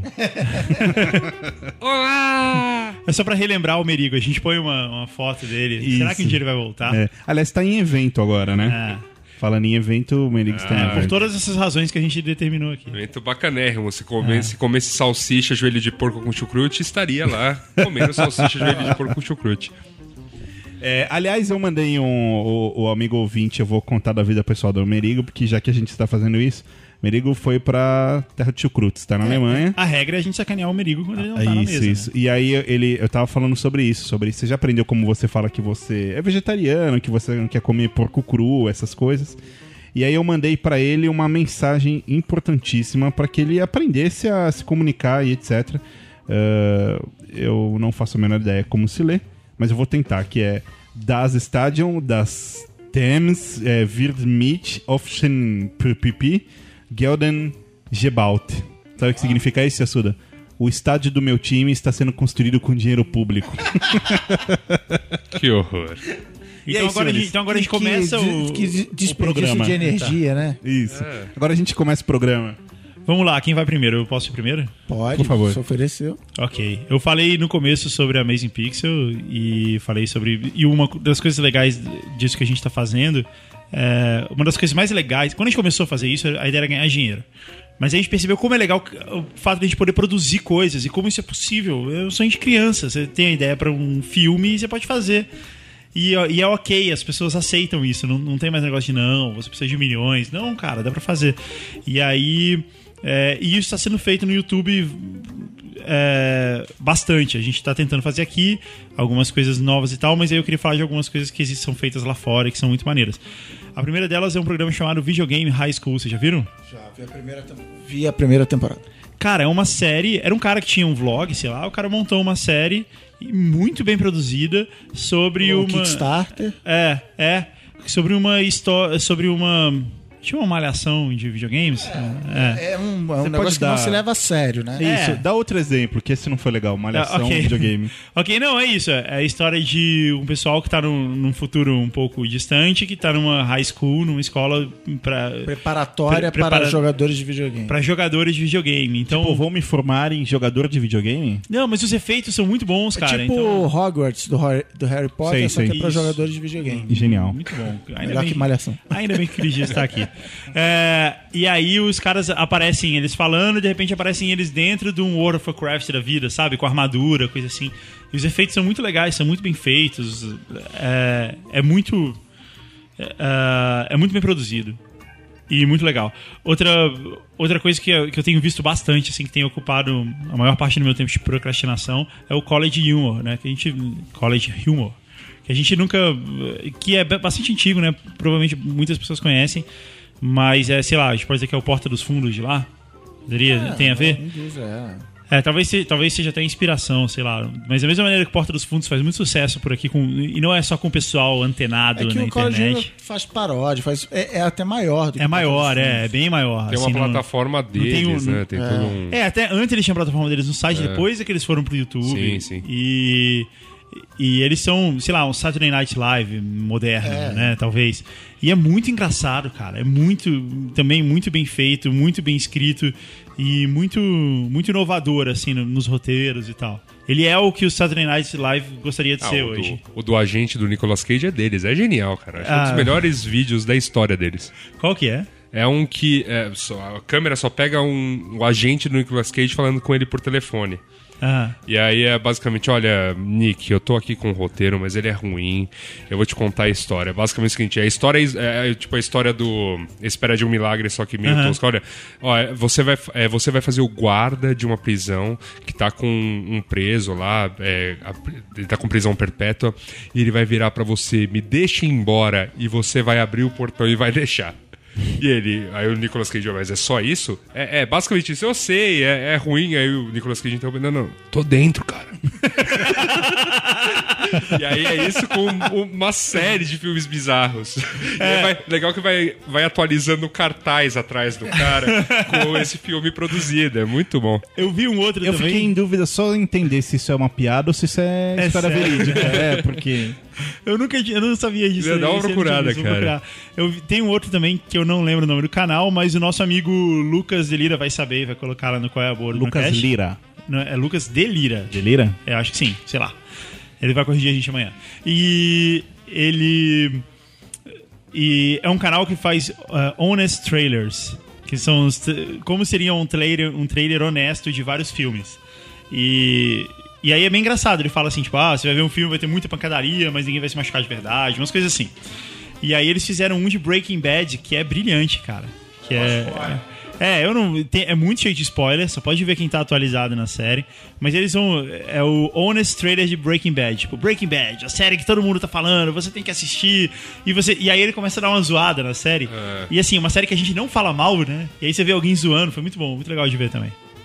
Boa. Bacana. Seu qual é a boa é esse? Meu qual é a boa é esse? Vídeos Falando do em- YouTube. Falando em trailer do, do Breaking Bad, eu vi um também genial que é os cara, o cara pegou uma cena de Breaking Bad pra montar uma espécie de história romântica. Ah, eu, eu ouvi isso. É, eu achei É legal, genial. legal, aquilo. legal. Muito bom. E a Suda, eu ou você? O meu Você, é. por favor, o eu meu é ainda, tô, pesado. eu ainda tô pensando. Tá, é o seguinte. é, antes, antes do meu qual é a boa, é, Gustavo do Mafra, eu queria falar. Na verdade, eu queria mandar um abraço. Cara, isso daí, eu tô pra fazer isso daqui faz 20 programas e eu toda vez na correria acabo esquecendo que é meu caríssimo, querido, eu conheci pessoalmente, ouvinte do Braincast, Alisson Rocha.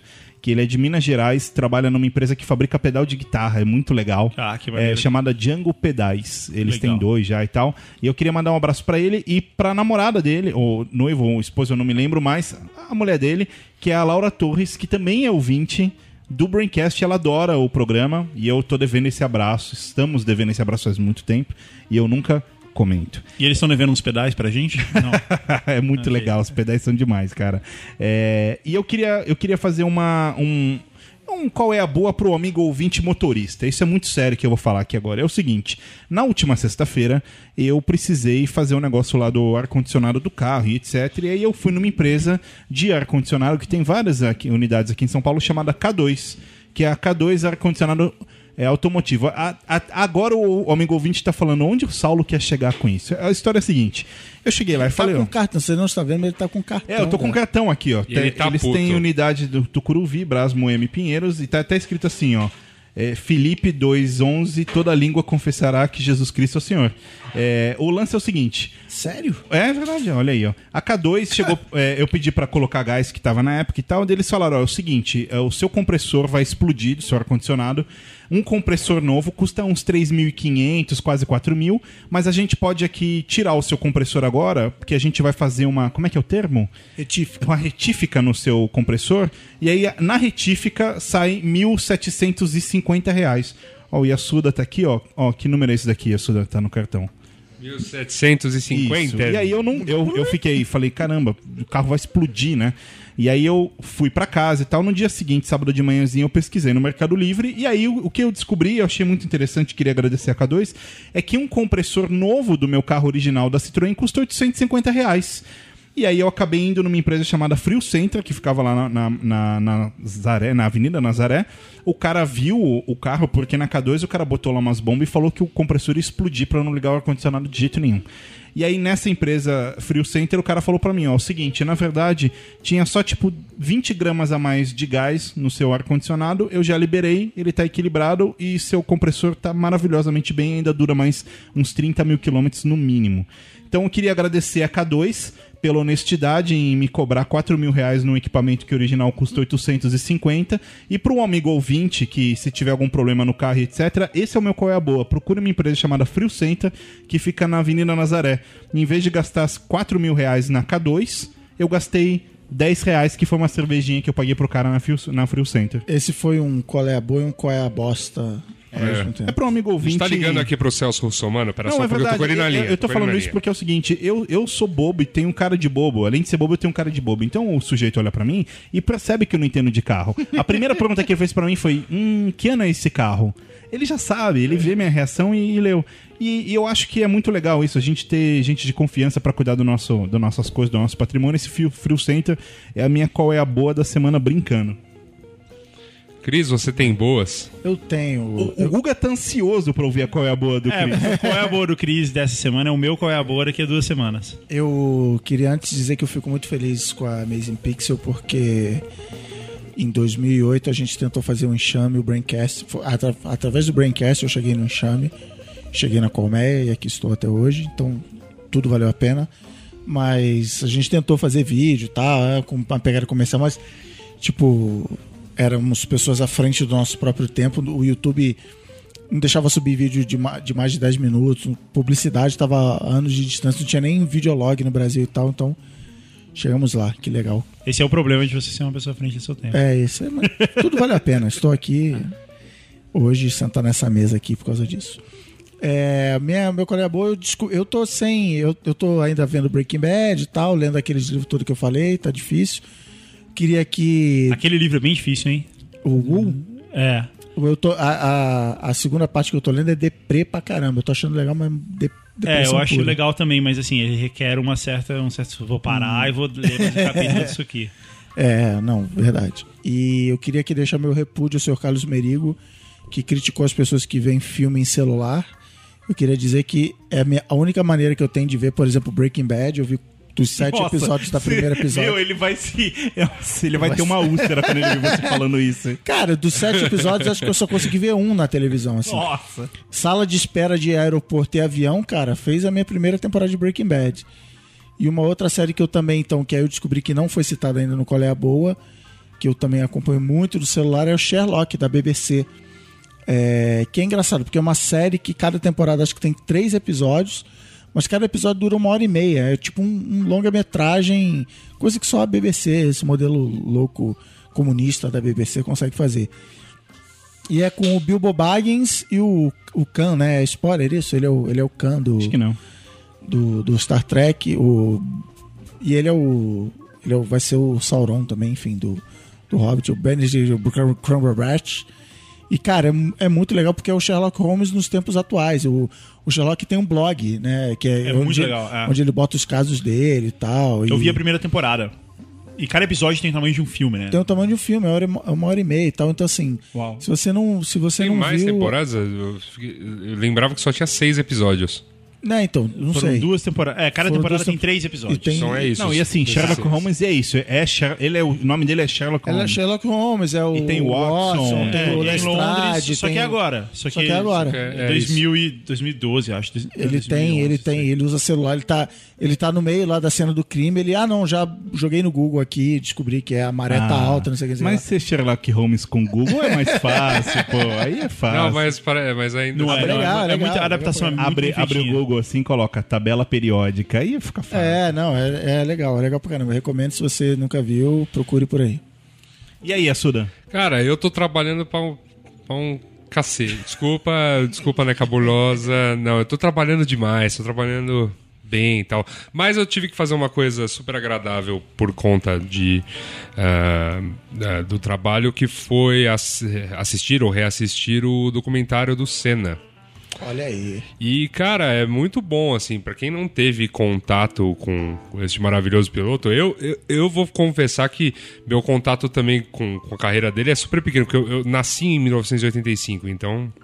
Não, obviamente não vi tanta coisa, cara. mas ainda vi, vi, vi vitórias. Lembro de é, qual é tema da vitória, festa na rua, aquela coisa toda quando ele ganhou aqui em Interlagos. Então é uma coisa bacana. Eu acho que é legal rever que, que grande. Esse documentário é demais. Não, é. Ele era raçudo, né? É, é. E- e- Ele fazia uma coisa que eu acho que, é, sei lá, eu acho muito fácil simplesmente criticar o Rubinho e tal, e eu também detesto comparar as pessoas, mas... Não dá pra comparar. não, assim, não dá pra comparar, mas por exemplo, o Rubinho, ele em muitos aspectos era completamente submisso à Ferrari, né?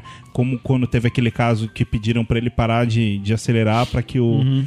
é, para que ele fosse ultrapassado, etc. Então, o, o Senna não, o Senna ele era um porra louca, ele era malucão, né? Ele era um maluco. É, ele era Não, mas, completamente é, maluco. é, mas assim, todos ali, mas beleza. É, que, é, acho que eram outros. Também eram outros tempos. é, é, como meu pai costuma dizer, a Fórmula 1, de uns. Dependendo da- até o ano que você assiste, era assim: olha, se o carro sobreviver até o final, chances grandes de você ganhar. Porque os carros eram fracos, Ele, né? Não eram. é, ele tanto era maluco que uma coisa que fica claro nesse documentário eu acho demais, é, demais pela maluquice dele, que é assim. Existe uma, uma certa ética que é o piloto vai ultrapassar o outro, ou ele dá um pedala, um pedala Robinho ali tenta ultrapassar rapidinho, ou ele fica insistindo, insistindo, insistindo até uma hora que numa curva ele ultrapassa. O Senna ele vinha claramente com um discurso de se você não sair da minha frente, eu vou bater em você. e era isso que ele fazia, né? Mas, os, mas os outros também tem, tem um pouco disso. Tem uma. Tem uma corrida lá, eu tô refazendo, eu tô revendo toda a história, corrida a corrida dele. E tem um- uma, uma corrida que o, o Mansell ele foi desclassificado e o Senna tava indo bem, tava na balada, e aí o Mansell recebeu, ó, você recebeu bandeira preta, você tem que sair da corrida. Ele falou, eu não. Continuou correndo e perseguindo o Senna, até que chegou numa reta, ele largou o carro na traseira do Senna, tirou os dois da corrida.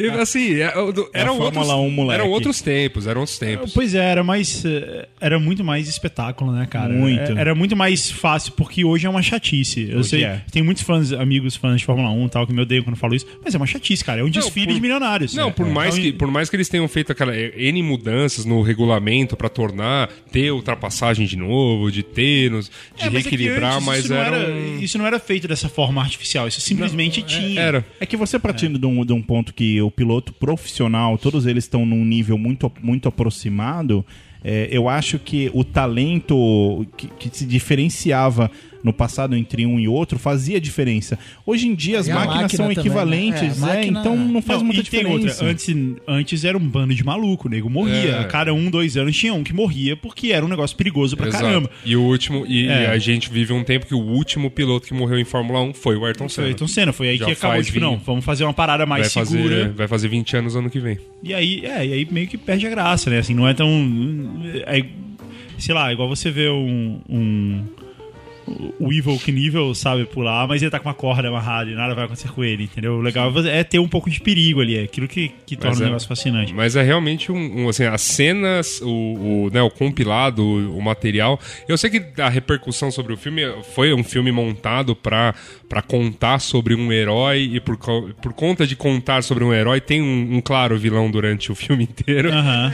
Que é o Alan Prost, que, que até que fez, deu uma entrevista falando que não, não tava resistindo em assistir por conta disso, Aham. que as pessoas não, assim, não sabem o que, que se passava ali, que óbvio, teve, teve É, Obviamente que. Senna era bem vilão também. Não, que teve, momentos, não, mas que é. assim, que os dois tiveram as brigas, tiveram os, os, os entreveros, mas que eles terminaram, né, o que eles terminaram muito próximos e o, e o que pouca gente sabe que o Alan Prost veio, ajudou a, a montar o, o Instituto Ayrton Senna, enfim, ele, é, ele participou É, bem. tem muita assim, coisa da da- história do Senna que É. pouca gente sabe que ele pegou a Tina Turner. Tem, tem partes da vida do Senna que. Ah, no, no- no- filme, pelo, no filme, pelo menos, mostra bem claro. Fala, fala uma hora de Xuxa, fala uma hora de Adriane Galisteu, assim, mostram as.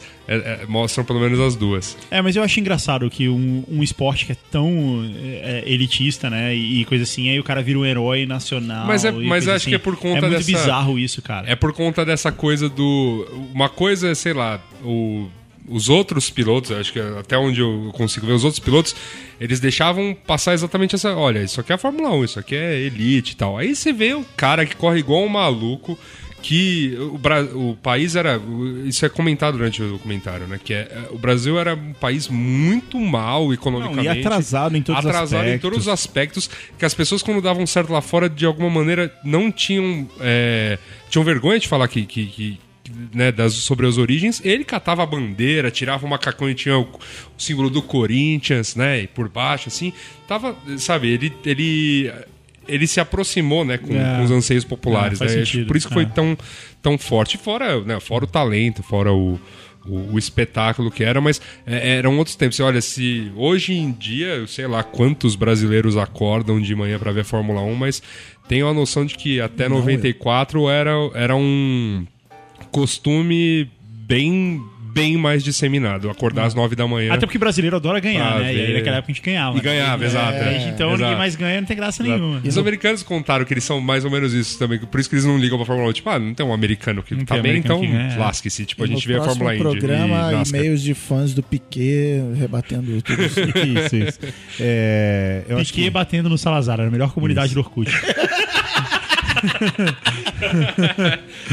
É, bom, eu queria finalizar esse Braincast eh, em silêncio, num, num assunto muito triste. Esse final de semana, o Stolarski, André Stolarski, morreu.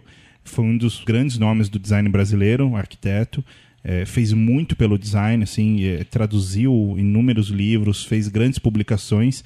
O mercado do design brasileiro está realmente muito abalado com isso eu estava conversando com o pessoal do Anticast e eu faço da- das palavras deles, do Ivan, do Beccari e do Ankara, as nossas. Um dos grandes nomes do design brasileiro faleceu. Perdemos um herói e ganhamos um mito. Descanse em paz, nosso amigo. Então eu queria dedicar o final desse, desse Braincast ao Stolarski.